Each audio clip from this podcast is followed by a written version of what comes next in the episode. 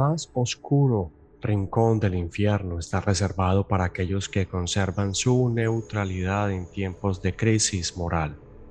Dante Alighieri, en su icónica obra La Divina Comedia. Un nuevo mensaje astrológico humanista engomados. Buen día.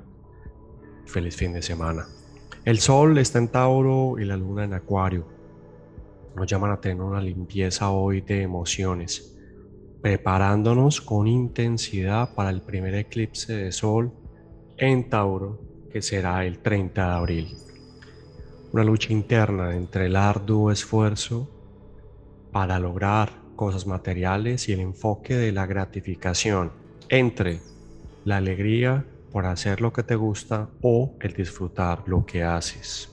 Es una gran diferencia. La idea hoy es soltar preocupaciones y tensiones la verdadera oración es hacer movimiento emocional para despejado de este tumultuoso espacio interno, poder hacer enfoque en lo que en verdad debes hacer. La fe es aceptar el camino y observarlo. Y tal vez hoy una risa o alegrías no caigan mal. A veces es ideal reírse de uno mismo y de su propia rigidez. He mencionado muchos detalles de este eclipse que se viene que sea el primer eclipse de este año en la temporada, que ya está encima, será la próxima semana, va a ser en Tauro y va a estar muy vinculado porque es el eclipse de Sol, el Sol está en Tauro y uno de los personajes muy importantes que tendrá este eclipse va a ser Urano.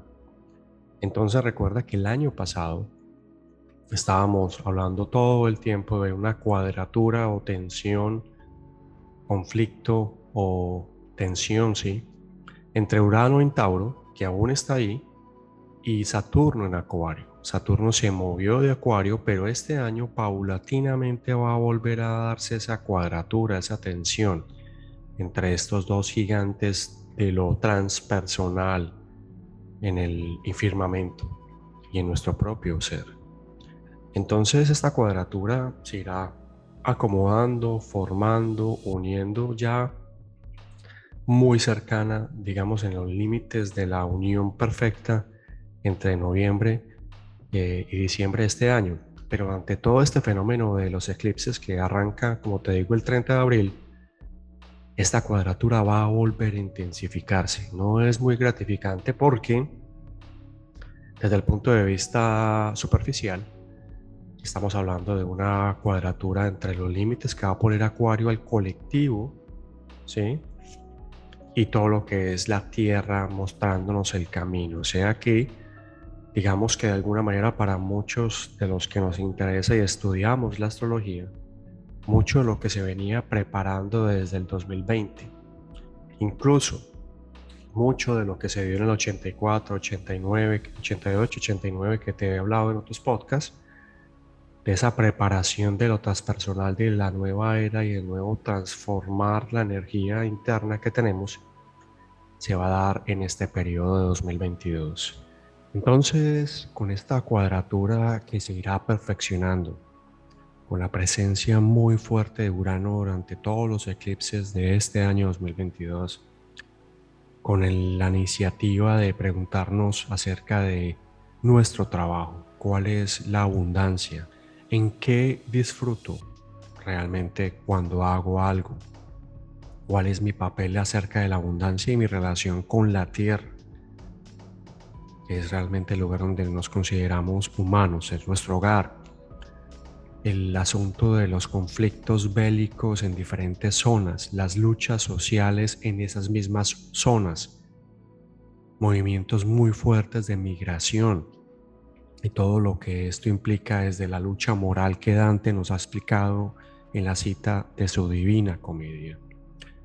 Y muy interesante porque también nos van a preguntar mucho acerca de cómo generamos alimento para la población que llamamos humanidad.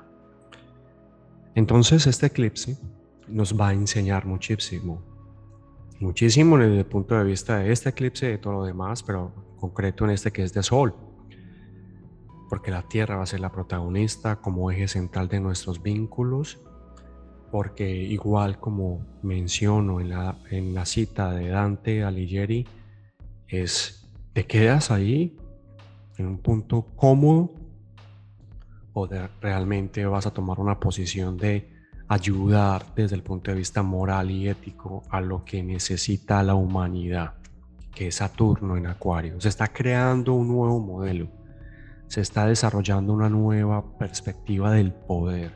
De nuevo, el centro será preguntarnos cuáles son nuestros anhelos, deseos y cómo nos consideramos abundantes en el lugar que habitamos con las personas y seres que están a nuestro alrededor. La oración del día es Padre, Madre, la vida y la muerte están conectadas. Todo es parte de un proceso y en medio de ello está la rueda samsara. Volver y volver para aprender, aceptar que eres la fuente y que el mayor deseo por encima de todo es volver a ti, Padre, Madre, como fuente de vida. Creo en mi proceso y también quiero soltar cada vez más cargas para estar cerca de tu alma y de tu espíritu. Uno de los puntos interesantes de este día es la pregunta la intensidad de la existencia, con la risa y con el disfrute. Pero también vamos a acercarnos un poco a preguntarnos esa dualidad entre vida y muerte en este periodo de eclipses. Te animo a que interiorices o te preguntes cuál es el momento actual en tu ser y en tu alma para, como la frase de Dante, no quedarnos únicamente reservados o protegidos mientras hay crisis en nuestro alrededor y nuestro propio ser, sino tomar un paso desde el nuevo modelo que nos están planteando de una moral y una ética en favor de todos y todas. Cuídate mucho.